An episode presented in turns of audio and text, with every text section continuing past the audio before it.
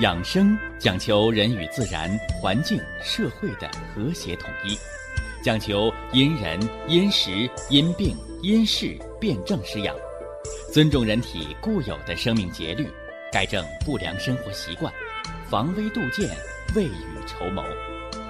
让我们一起学习、感受、实践养生的大智慧，用智慧去把握健康，用身体去感悟健康。用心灵去感受健康的幸福和快乐。欢迎收听《我和健康有个约会》。下面有请徐老师讲解博医文化的大智慧，让我们一同感受健康带给我们的快乐。好，下面有请徐老师。徐老师，您好。主持人好，听众朋友们，大家好。我们的趣味科普养生节目啊，哎，就是希望把复杂的养生、防病、健康、长寿的知识，把它趣味化，把它生活化，把它融入到咱们百姓的生活当中，让大家呢啊张嘴。哎，就挂在嘴边的顺口溜，是不是啊？呃，抬手就放在手边的捶背的小木锤儿，甚至呢，刚到饭桌上，哎，就想起来饭前一碗汤，老来不受伤。只要今天一顿排骨，哦，我们就想起来了，啊，吃肉不吃蒜。营养少一半，所以养生啊，它不是写在大学生的课本里，收藏在高高的象牙塔上，它是一个民族的财富，就应该在咱们百姓的餐桌上，就应该在咱们生活的茶余饭后。所以呀，养生。原来可以这么有趣儿，不管男女老少，是不是啊？不管您的学历高还是低，产生逐渐的培养养生的兴趣、养生的爱好，甚至呢，把健康的生活方式融入到我们的生活当中。注入到我们的生命当中，融化到我们的血液当中。哎，这样一来呢，让中华五千年璀璨的传统文化和我们炎黄子孙和我们中华民族的一脉相承和我们的健康体魄，让他们相得益彰。今天要说说就是情志对肺的影响，啊，情志对肺的影响。说情志怎么还能伤肺呀？没错，是吧？你看有几个历史人物，是吧？我最愿给大家说的那个是林黛玉，是吧？哎，天天哭啊，啊，天天哭，啊，顺心了不顺心了，哭一场。是吧？秋天叶落了，哭一场；冬天下雪了，哭一场；春暖花开了，花一落又哭一场，哭吧。哎，要不怎么说性格造就命运呢？忧则伤肺，啊，最后好家伙，啊，美人命短呐，是吧？结果，啊，叫死于痨病，啊，那年代叫痨病。是吧？现在叫什么叫肺结核？啊，肺结核，是吧？多愁善感的人容易得肺痨之病。什么意思？叫忧伤肺。啊，忧则伤肺，是吧？所以大家一定要明白这一点啊。还有个历史人物啊，那个刘备。是吧？我们看《三国演义》啊，也是老哭，是吧？见谁都哭啊。呃，人这个哭啊，到底好不好？啊，到底好不好？哎，这就要说到七情，情志有节，有度。说老不哭，这是个毛病，是吧？说一辈子刚强，没掉过眼泪瓣好了，告诉你，去检查检查肝，啊，检查检查肝，啊，因为你老憋着，老克制情绪的，哎，它容易导致内脏的损害。说老哭不行。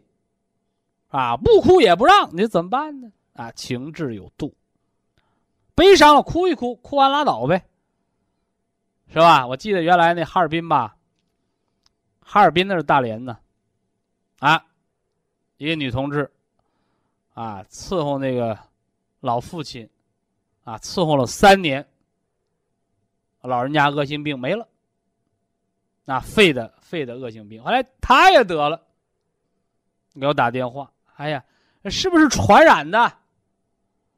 我说，我告诉你，不传染，啊，不传染，细胞突变不传染啊。说那怎么得的？啊，我说还是跟你的后天的习惯和情志有关，呀，是不是跟我这三年老哭有关呢？我说老哭什么呢？啊，他说照顾了老父亲三年没留住。我父亲走完之后，我又哭了三年。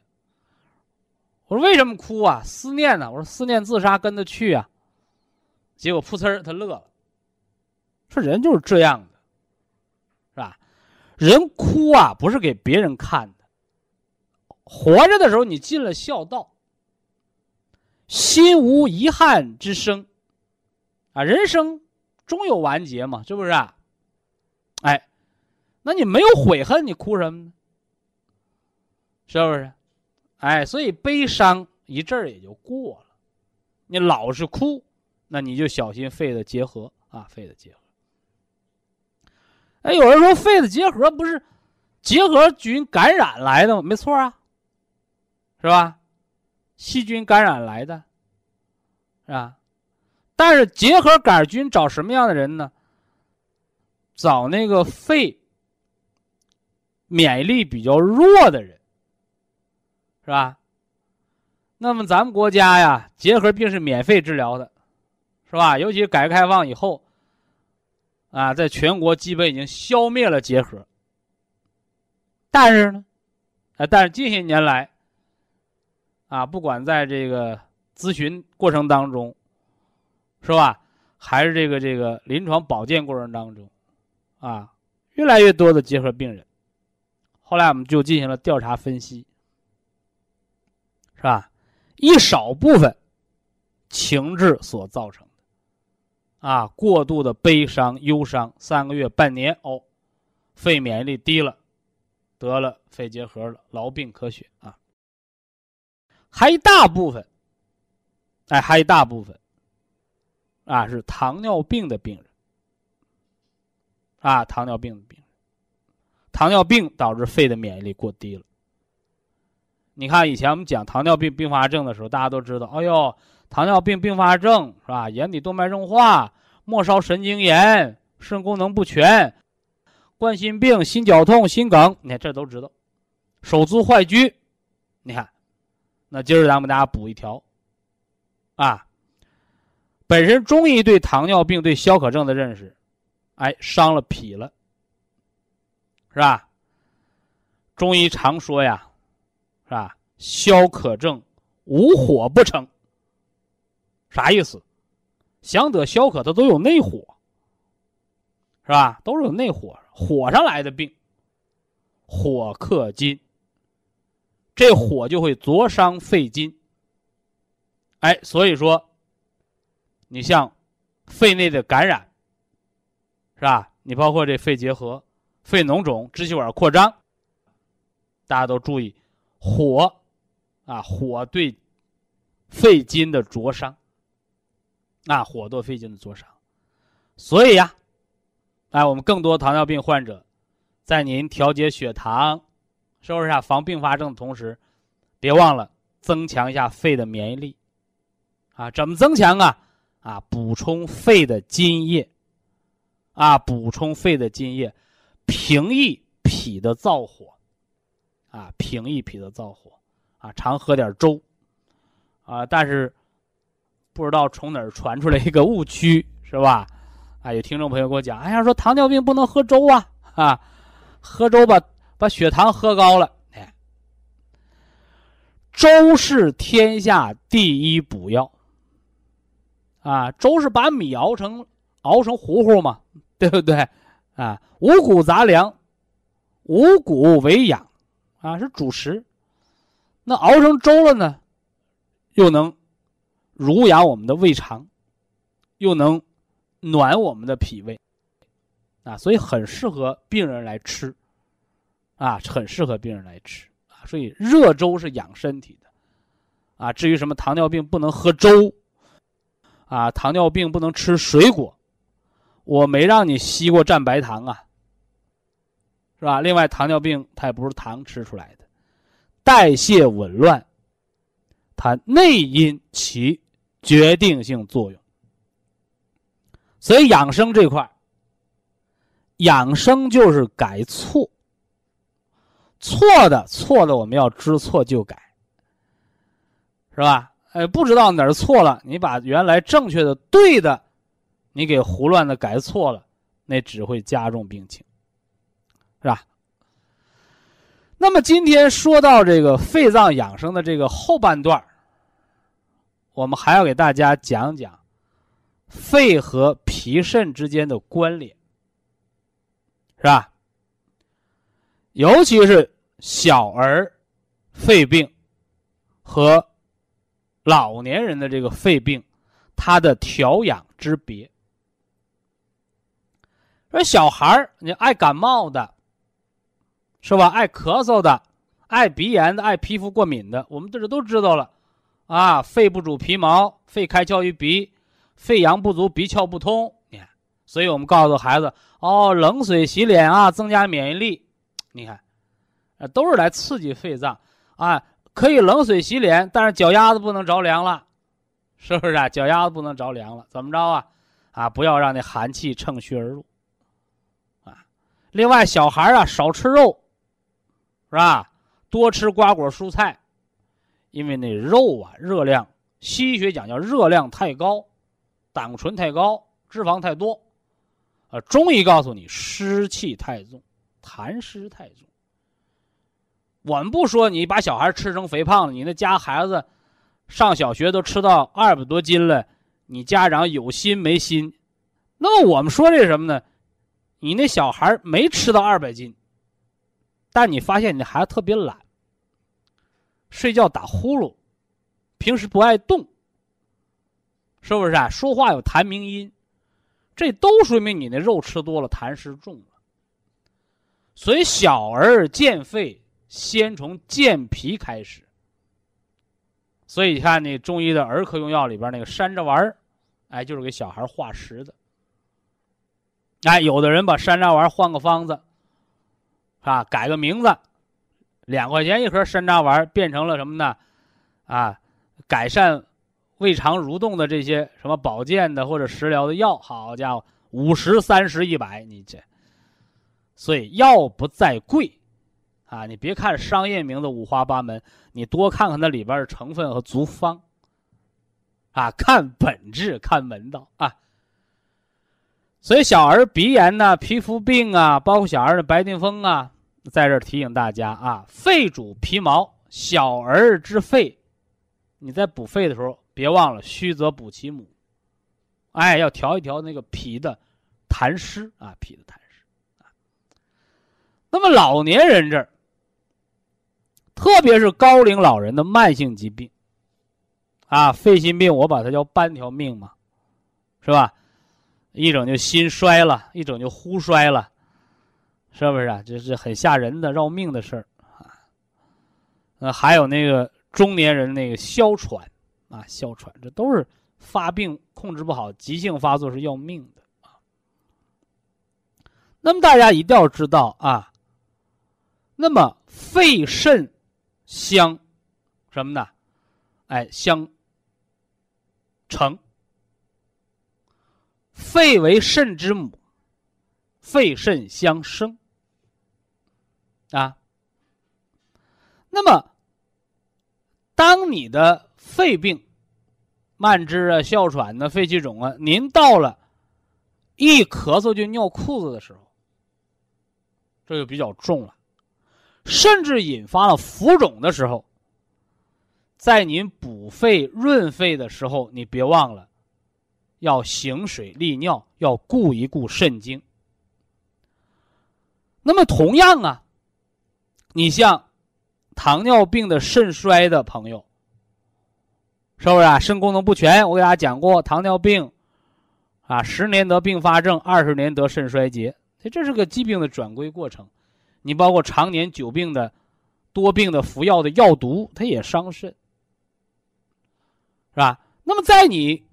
养肾救肾的同时，虚则补其母，你别忘了，也可以什么呢？哎，来补一补我们的肺气。哎，肺肾同补是养生之法则，是吧？这个没有严格的界限，它不像买火车票，说我去北京的火车票，你过了站得多收你钱。或者你买了北京火车票，不能奔哈尔滨去，对吧？但是，中医在补肾润肺这，它没有明显的界限，啊，肺肾是互根的。就好比啊，娘俩，是吧？你那儿子出息了，老娘脸上有光，是吧？老娘就能过幸福生活，不愁吃不愁穿，啊，不用捡矿泉水瓶子去去卖零花钱。啊反过来呢，是吧？现在更时髦了，啃老，啊！你说老娘我有钱，是吧？所以那儿子结婚，他就不用分期付款去买房子。来，老娘这房子你住一个，老娘房子多，啊！我们不说啃不啃老吧，这最起码是亲娘。所以五脏啊，就是本身中医研究五脏五行阴阳这个理论哪儿来的？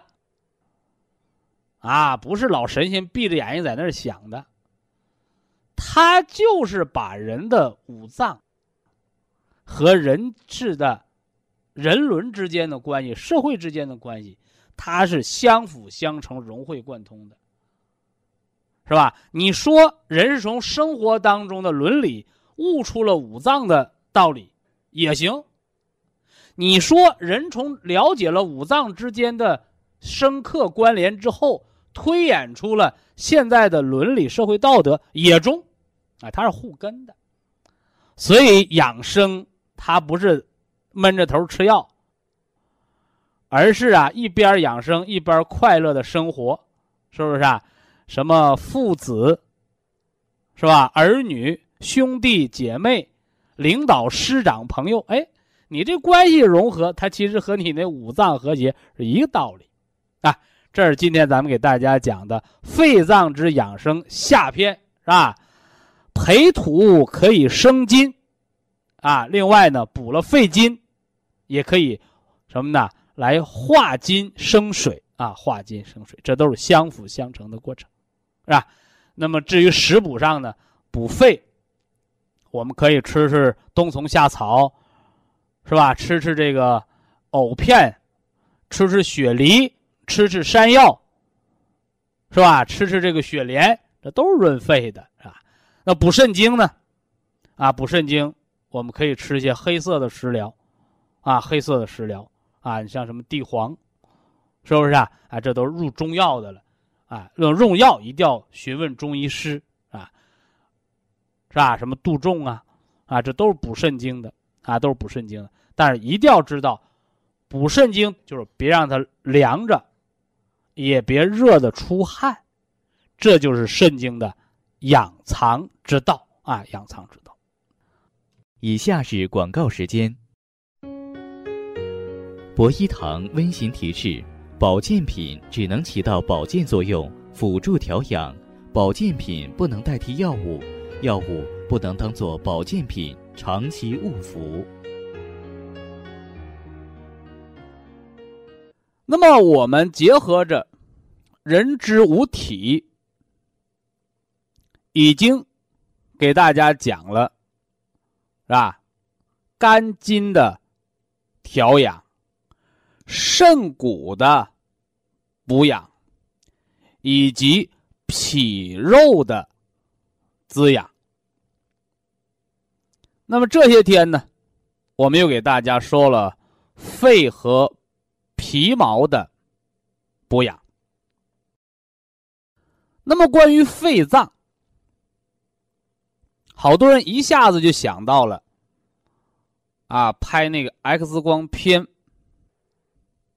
哦，那叫给肺照相，或者那个解剖学、生理学，是吧？把人那灯了罐啊，把那肺就拿出来了，哎，这些呢叫有形之肺。那按咱们祖国中医来说呀，叫脏象。什么叫相？哎，相就是相片儿，是吧？学中医呀，贵在能够闻其一。而知其二三，哎，贵在能够相互的举一反三，能够关联。那么，祖国中医啊，它是一个整体的观念。我们说脏象，它指的是这个内脏的它的这个肉身，是吧？或者它的形体。或者你拍 X 光片照了相了，拍了个相片儿。那其实呢，打个比方啊，他和咱们人一样，是吧？剩男剩女，这个要要相亲，是吧？人没见着呢，啊，先见着个相片儿，是吧？这个相片能代表这个人吗？哎，他只是个像。啊，后来呢，俩人相亲，好家伙，人和人面对面的见着了，啊，这回不是相片了，啊，就像好多朋友见着我似的。哦，徐老师，我们见着活人了，对不对？哎，你见着活人了，这人摆在这儿，就跟那个手术把肺子拿出来放在那儿一样，是吧？这人不说话，你和这人没交往，啊，没有言谈举止，没有坐卧行走，是吧？没有悲欢离合，你知道这人是什么人呢？是吧？是诚实还是奸诈？是吧？是聪明还是愚笨？都不知道。所以呀，我们中医说藏象，藏相。这个相，就是它的形之存在。那么，只有一个相是远远不够的。我们还要知道什么呢？哎，还要知道它的功能。什么叫功能？中医称之为气，是吧？人有三宝：精、气、神。精，就是它的相，就是它存在的物质基础，是吧？而气呢，哦，气是它的运转的功能。那么中医啊，与西方的医学不同，还说到了一个神，是吧？现在人都讲科学，是吧？早些年你一提到神。啊，就有一大群人拨了着脑袋跟你讲封建迷信。哦，那现在呢？哎，随着科学的不断的进步，随着医学的不断的发展，祖国传统中医文化啊，正在为科学所认知。啊，你说这有没有趣儿哈？啊，刚开始说你这是封建的迷信的。啊，越发展了越说你，哎呦，你这个是对的，哦，你这是科学的，是不是啊？啊，所以可见呢，中医药文化啊，祖国的好多的传统文化，我们把它叫超科学的。啊，你不要说一棍子打死，哎呦，不科学。啊，原来说它不对啊，现在认为它都有道理。哎，只是人的认知的水平的问题。所以呀，现在在医院有了什么？哦，有了神经科。啊，神经科研究什么的？啊，研究神经的电生理的。还有什么科？哦，还有精神科。是不是啊？啊，原来只要人。啊，能吃能喝能走能撂，那就没病吗？后来发现不是，一个人好好的能吃能喝，好家伙，从楼上跳下来摔死了，跳楼自杀，是不是啊？尤其在国外，是吧？某个国家啊，自杀，那个经济很发达的一个国家哈，自杀率居全世界第一，而且这个国家还是个长寿之国。又是个自杀大国，你说他有病还是没病啊？哎，所以这个精神类的疾病，哎，就像咱们买了电脑，装了软件，上了网络，后来你发现你中病毒了，啊，中了病毒了，这病毒严重的，甚至可以毁坏掉你这电脑这个机器，甚至这个网络。所以呀，精神类疾病的治疗，哎，他就是提到了我们中医说的神，啊，神这个神，你不要歪曲的把它理解为神仙的神，什么叫神呢？啊，中医基础跟我们说了，在人的精和气都特别足的条件下，哎，它所表现出来的对。周围的事物的，包括环境的一个影响，是不是啊？哎，我们说，这个人呢，啊，有爱国主义精神，哎，这就是一个神。你爱国吗？你是长得爱国呀？嗯，你你还是这个这个，啊，你干工作爱国呀？啊，后来不是发现哦。在某某些事物上、心理上，他表现出影响别人、影响周围环境的对祖国的一个奉献，啊，一个什么呢？对祖国的一个爱恋，啊，这么个过程。呃，关于精气神之神，我们不想过多的用言语来解释，啊，那句话怎么说？啊，叫只可意会。啊不可言传，啊，所以它是一个啊学识悟道的过程 啊，学识悟道的过程。那我们给大家伙也讲了肺之神，是吧？肺之神，肺藏魄。哎，你看这个说话啊，就像我这样的啊，嘎不溜丢脆。我告诉你，早晨起来上厕所就痛快，是吧？办什么事儿啊，做决定就快。啊，也容易做决定，决定错了。为什么？你看魄力过足的人，他就容易武断。啊，容易武断。啊，所以很多事情都是这样的，他过犹不及啊，过犹不及。反之呢，哎，那肝藏魂，啊，肝藏魂，是吧？肺藏魄，啊，你这事儿有魄力去做，看你能不能把它坚持到最后啊。你那个肝血能不能支持你有长久的、持久的耐力把它做完呢？包括你那肾的意志力够不够啊？啊，你那个脾，它的聪慧程度够不够？是不是啊？啊，肝藏意，脾什么呢？啊，脾来藏思啊，它来思虑。那么，我们今天就给大家说说。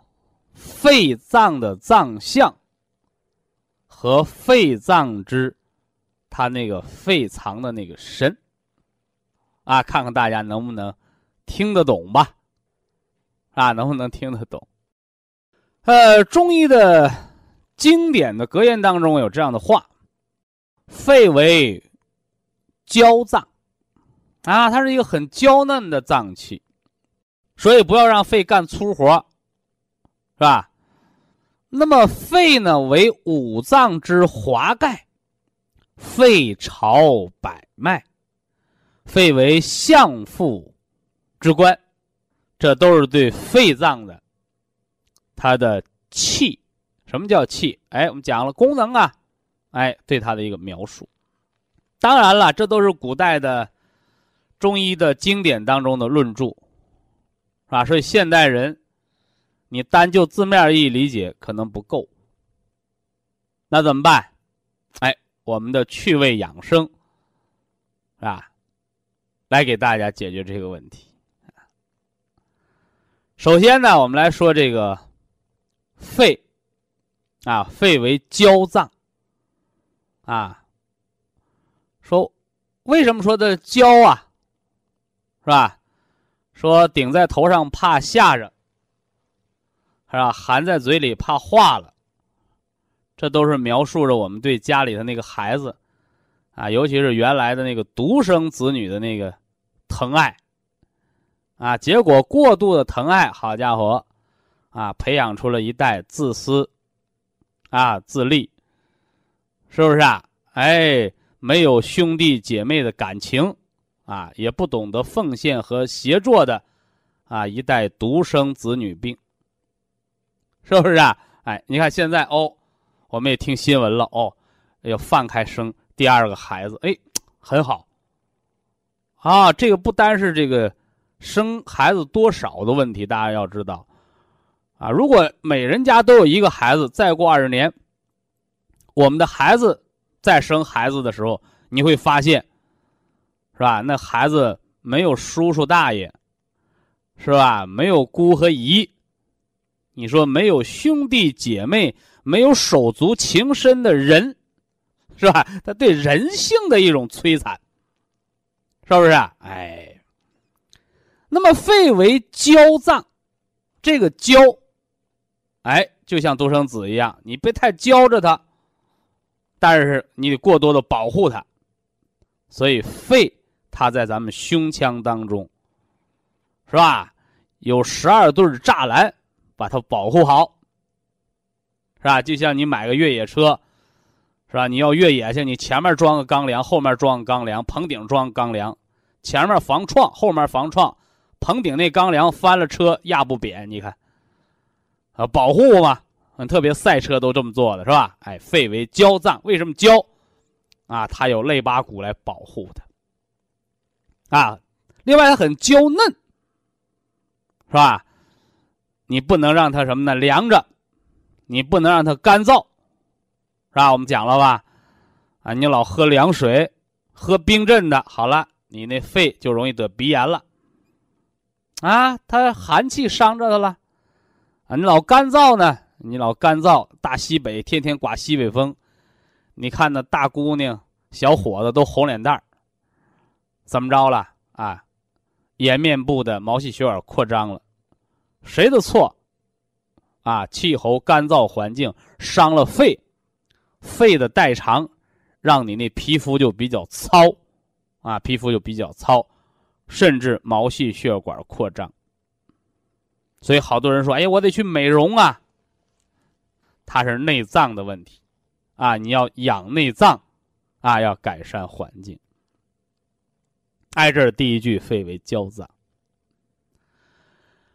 第二句，啊，你别看肺娇，啊，很娇嫩，哎，但是它很有老大哥的样子，是吧？哎，他保护着下面的兄弟姐妹，是吧？肺为五脏之华盖。啊，什么叫华盖呀？是吧？啊，现在我们看不着了。哦，你看那影视剧还能看着，是吧？那乾隆微服私访，是吧？那乾隆啊，在后宫啊，跟那个和尚。啊，学什么呢？学打铁，啊，学打铁，是吧？啊，打出个什么呢？打出个这个这个犁头来，啊，犁地那个犁头啊，啊，正好呢，有这大臣求见，出了一身汗，说得了，啊，我就不做那个龙辇了，你把我那锄头放龙辇上，我跟着走吧，是吧？咱们看这影视剧了啊。哎，什么叫龙辇呢？啊，抬着，啊，抬着，上面呢，啊，罩了一个什么呢像大雨伞的东西。哎，那把大伞就叫华盖，哎，就叫华盖，是吧？华丽的，啊，遮风挡雨，是吧？哎，更显身份。那么，肺为五脏之华盖，一个是从脏象论上来说，是不是啊？五脏六腑，腔子顶上最高那个，就是这肺。是不是啊？左面有心脏那两叶，右面没心脏啊，右面是三叶啊，五叶的肺脏，这是脏象论。那么功能呢？啊，功能呢？我给大家讲了，啊，强弩之末，强弩之末不能破鲁缟，说一把剑，是吧？百步穿杨，啊，一百步把杨树戳射穿，啊，你给我射一一千步我看看，一万步我看看，啊，强弩之末不能破鲁缟，连薄薄的纱它都穿不破，是不是啊？嗨，我们的心脏啊，一张一弛，啊，舒张收缩，把血液射向全身，又从全身。把静脉血回流收回来，周而复始，循环不止，是不是啊？哎，这大家都知道啊。那么大家有一个不知道的，是吧？我们摸脉有脉搏，皮肤上有脉搏吗？没血管的地方有脉搏吗？头发丝上有脉搏吗？没有，是吧？也就是说，心脏的血。射血，它的动力达不到你头发梢，达不到你皮肤末端，甚至活人手脚拔凉，是不是啊？那手脚里边有血呀，为什么拔凉啊？哎，这都要找肺。哎，肺它掌管着气血的二次输布。哎，掌管着气血的二次输布。是吧？我们打个比方吧，是吧？如果说那心脏，它是自来水厂那个总管道，那个肺脏，它的支端末端，它可以把水供到你家水龙头，甚至我们洗菜做饭，哎，它都能给供到水。所以呀，肺它可以把气血。打到我们的皮肤、毛发，打到末梢，哎，这就是肺它的二次气血输布。所以说，也是因为肺有了这个作用，它才堪为五脏之华盖，啊，不让五脏受到火邪的伤害，又把气血打到四肢百节的末梢，是不是？哎那么还有一条，还有一条，大家要知道啊。肺主皮毛，你看，这皮毛都归肺管，啊，都跟着肺脏混，所以肺说了啊，这些兄弟们啊，啊，我得让你吃饱了穿暖了，啊。那么不但肺脏把气血输布到末梢。哎，肺还掌管着这些皮毛的工作，是不是啊？有人说，那皮毛的工作有什么作用啊？哎，你可甭小小瞧了皮毛的工作，是吧？如果全世界的我们这个这个环卫工人都放假一天，那世界就成了一个大垃圾场，那要是放假十天呢？那估计全世界的生活运转就都瘫痪了。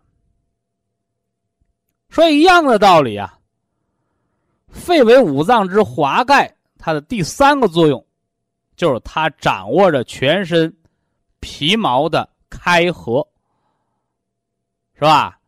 滑盖打个大雨伞，挡风遮雨，防止啊人呢别热着，是吧？这是大雨伞的作用，是吧？那人不打伞，人热了怎么降温呢？哎，皮肤汗毛孔打开。毛细血管扩张啊，人出点汗，好家伙，天然的空调。哎呦，突然间降温了啊！突然间降温了，好家伙，一出门冻得我浑身直起鸡皮疙瘩。怎么的？哦，肺脏又命令全身的那个皮肤汗毛孔，好，你都给我收缩，小血管痉挛，减少散热，把鸡皮疙瘩也给我起来，毛孔都关严实的，你。哎，这是肺脏。肺主皮毛的作用啊，肺主皮毛的作用啊，可见呢，所以一个肺脏啊，啊，它的作用啊，对全身、对五脏都有影响。非常感谢徐正邦老师的精彩讲解，听众朋友们。我们店内的服务热线零五幺二六七五七六七三七和零五幺二六七五七六七三六已经全线为您开通，随时欢迎您的垂询与拨打。客服微信号二八二六七九一四九零，微信公众号搜索“苏州博一堂健康管理中心”。下面有请打通热线的朋友。这位朋友您好，您好，哎，徐老师您好，请讲，我是石家庄的哦，今年七十一岁了，七十一了，嗯，哎，对，七十一岁了，享受您的这个博医养生大智慧的内容是吧？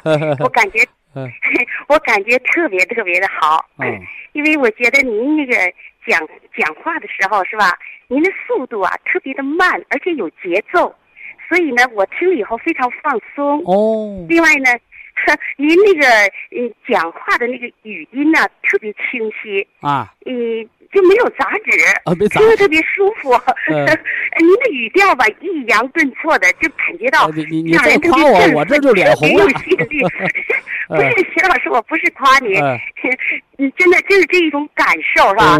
您的语言吧也是特别的好，完了语言的内容特别有逻辑性。嗯。啊，那个。深入浅出的，你听了以后特别明白，能听懂。所以说呢，我我就我就感觉到 您的这个这个这个对于知识的渊博，对于语言的魅力哈。另外，您的人格也特别好，我觉得您看您爱憎分明，敢说会说，什么也也都不怕。呃，这么说人这么说话人不累，呃，说说假话有时候就秃了口了，不如直接说真话。高兴就说高兴，呃，生气就说生气。对对对，所以说像您在您的领导之下，您这个团队也特别好。哦。那您的，您看我们这个石呃这个石家庄这个博一堂的这个团队，嗯嗯，服务特别的热情周到，不卑不亢。是。不是说我我对着你特别的献媚啊，或者是扒着你来买东西啊，他不是这样，不卑不亢的。所以说，这个诚实、守信、人心、人数，我觉得真是体现的特别的好。哎，咱不光喊口号，咱咱真正得做到它，对不对？对，就是就是落到实处了，所以感觉到这都是真的，所以呢是可信赖的。嗯。所以呢，今天呢，我打电话就是因因为信赖，哎，所以打电话给您。咱们有信赖才有交流。你不然呢？咱俩都唱喜歌，你说你的假话，我说我的假话，那这没劲了，这交流属于废话了，成了是不是？我我就爱听您说话，你看您听说的每一句话，我都特别的愿意听。那个徐老师，哎，你看我我跟着您呢养生。大约三年了，三年了。这三年当中啊，嗯，我喝保元汤啊、普参康啊，各种各样的哎，这种辅助的嗯那个治疗是吧？嗯。所以呢，我感觉我的身体比过去好多了。好多了。我这，哎，对，真是这样。但是我到现在为止吧，我觉得我还是有一点那个什么，有有一些毛病吧，嗯就是这这主要的毛病啊，我说一下，完了哎您看根据我的情况，我们办这节目就是来解决毛病的。那都都好了，咱们就直接都唱歌了。嗯，对我嗯本来我就想向您学习，直奔主题，啊直接但是我又情不自禁的表扬了你几句。我嗯我知道您不爱听，但是我我呃表扬结束了您，表扬结束了，咱们下面说问题。好，嗯，我从心底发出来的声音啊，哎，看看啊，就是我那个心，我现在吧，我就感觉我七十一岁了，是吧？嗯我就觉得我这个人呐、比较消瘦，还是，呃，我年轻的时候也不胖，但是比现在丰满。嗯，现在呢就瘦了，我是一一米六的个子吧，一米五八的个子，现在老了，所以呢，只有现在我只有九十六斤，哦，但是这九十六斤吧，我这这几年了，我都一直保持在九十六斤，夏天冬天永远是这个数，所以说我也不知道为什么我就吃个不不胖不是你保持啊，啊。是你的五脏六腑，它就保持这个能量恒定。哦，我不知道这是好事还是不好，我特别希望再胖一点。呃，你希望再胖一点，你就告诉那个脾，你说脾呀、啊给我多画点肉，留点肉。哎，啊你稍微人呢，呃，那么懒一点，不要呢啊太那么脾气急一点，做什么事儿啊缓一点儿，哎，他就给你长到一百零几斤了。长到一百零几斤呢，你还是保持这样的生活方式，它就稳定了。哎，以后你再忙一忙呢，它又适应了你比较忙的那个节奏的环境，哎，它又下来了。哦，就是人的体重不是不是人想长多少斤长多少斤，是你用哦多少公斤的体重和多少公斤的脂肪占比，来维持你多大的代谢生活用量。看来我错了，嗯。我特别注重养生，但是呢，有时候比较劳累，就是一会儿一会儿嗯摸摸这儿，一会儿摁摁那儿，一会儿走走路，一会儿伸伸腰，反正就这是这相当于什么运动，你拿个手机老玩游戏，人家用两天，你一天没电了。嗯。你本来是可以长到一百斤的肉，你你都给浪费掉了。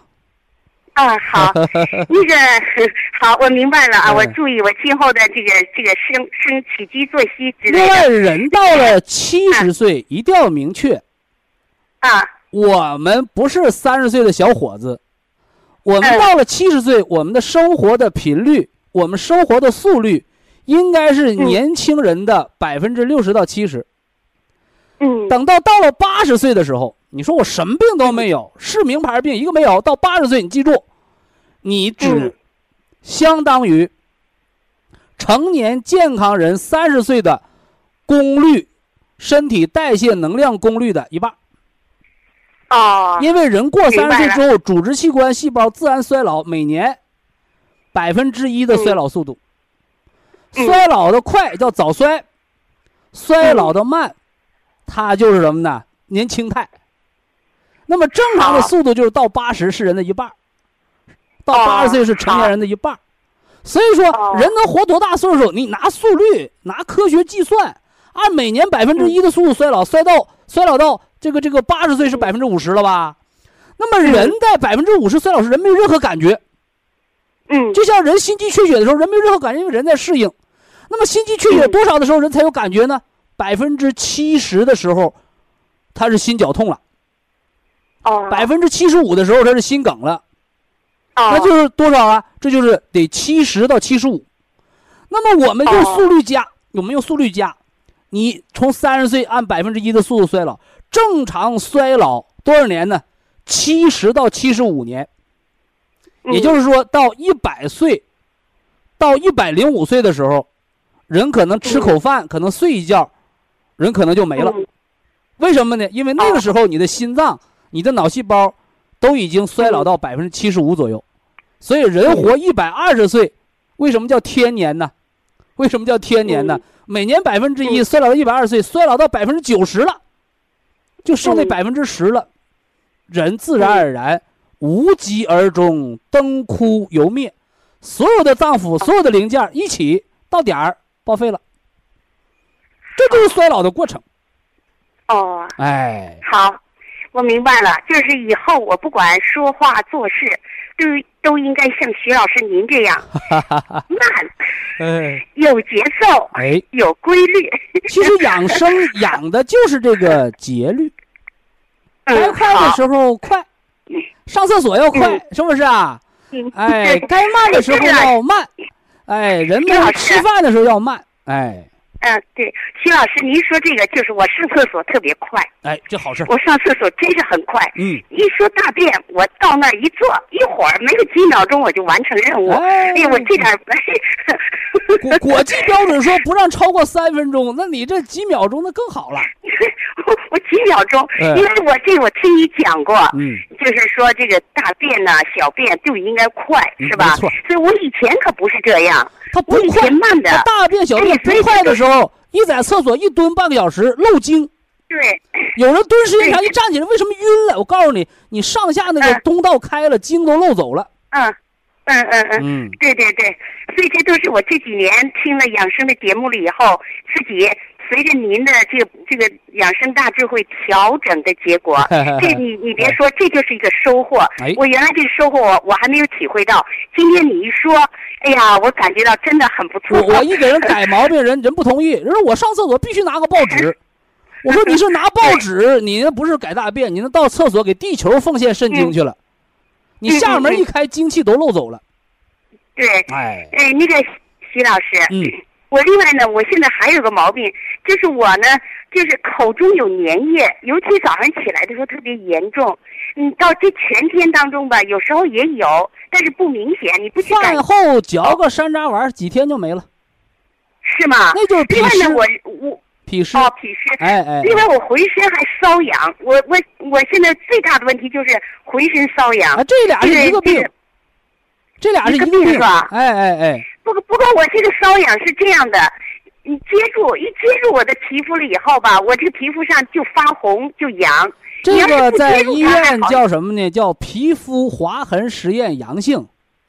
老百姓啊俗话说一挠一道领子，这个啊用什么方呢？外边用艾叶水洗，啊里边呢刚才说了一个是吃点饭后嚼个山楂丸，吃个七天半个月的是吧？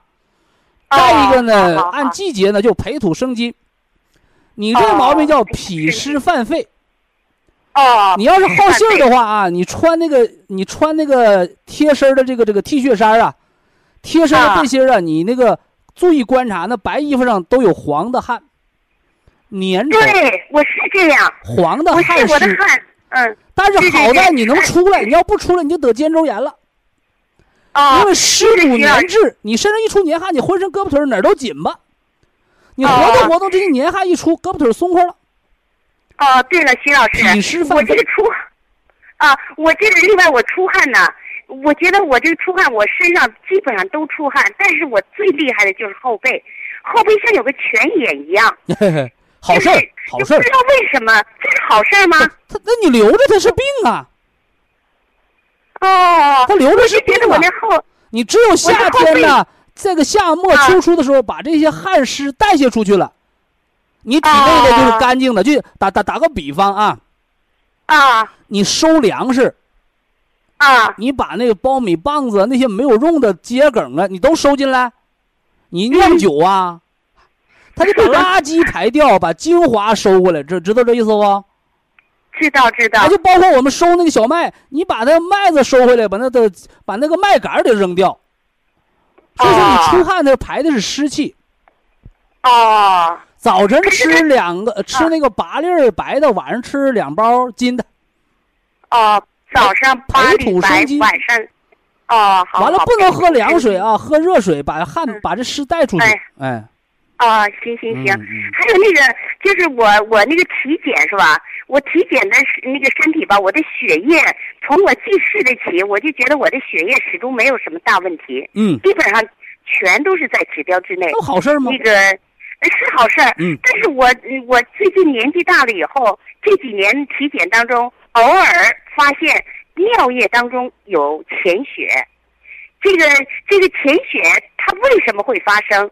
告诉你啊，检查就没有啊啊我我我告诉你，一告诉你就明白了。你要碰说吧着那个年轻大夫，他不告诉你，你回家还瞎琢磨了。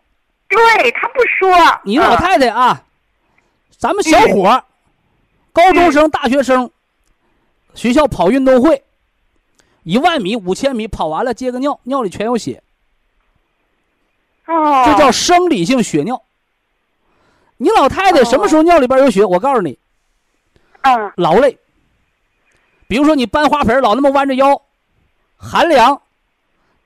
你上公交车没人给你让座，你老搁那站着，寒凉劳累伤肾经，或者你乱吃感冒药，你到医院给我化验尿常规，就有血细胞，哦，生理性血尿，对，生哦，理性血尿看来就是说我检查身体，如果这个时期我是因为劳累，结果检查出来他就有说白了，我一人发你个糖块，咱俩含着到医院测血糖，都有糖尿病。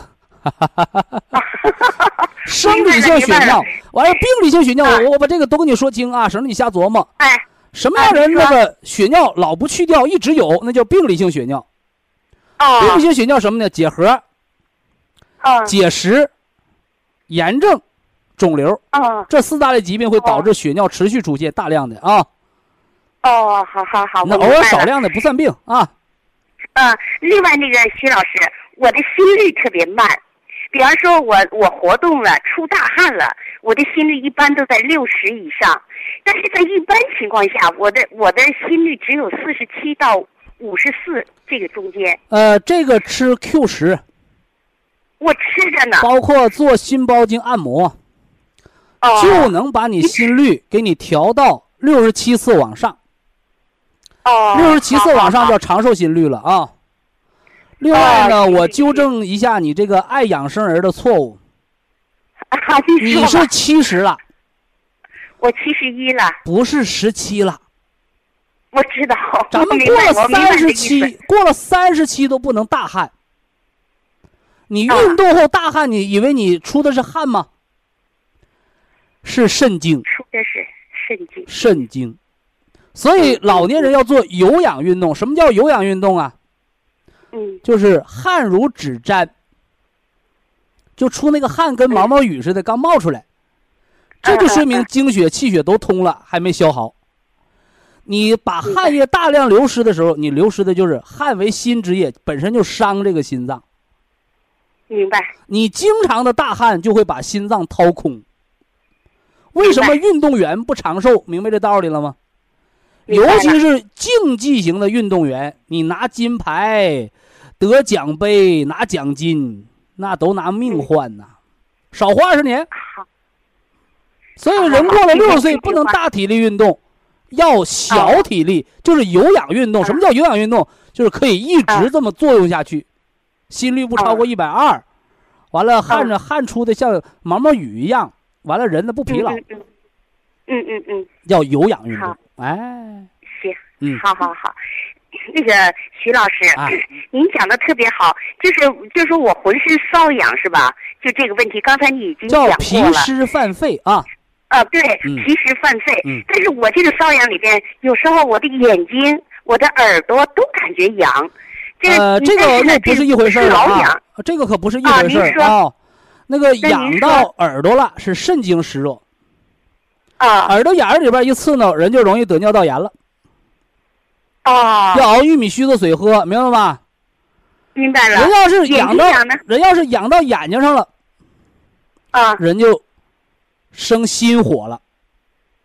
哦啊，老百姓说什么叫起真印呢？啊，欲火难灭呀，一着急眼睛鼓个大针印，那都是湿热。所以那怎么办了？哦需要家里边炒点苦菜，吃点白菜解解毒了。哦，心火了白菜、哎，对对对，哦你别看都是养的，它方方向不一样啊。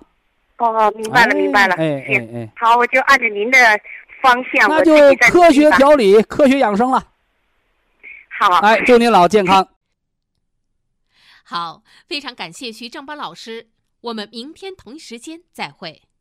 听众朋友们，下面请您记好，苏州博医堂的地址是在人民路一千七百二十六号，服务热线零五幺二六七五七六七三六六七五七六七三七。客服微信号二八二六七九一四九零，微信公众号搜索“苏州博一堂健康管理中心”。好，非常感谢您的收听，我们明天同时间再会。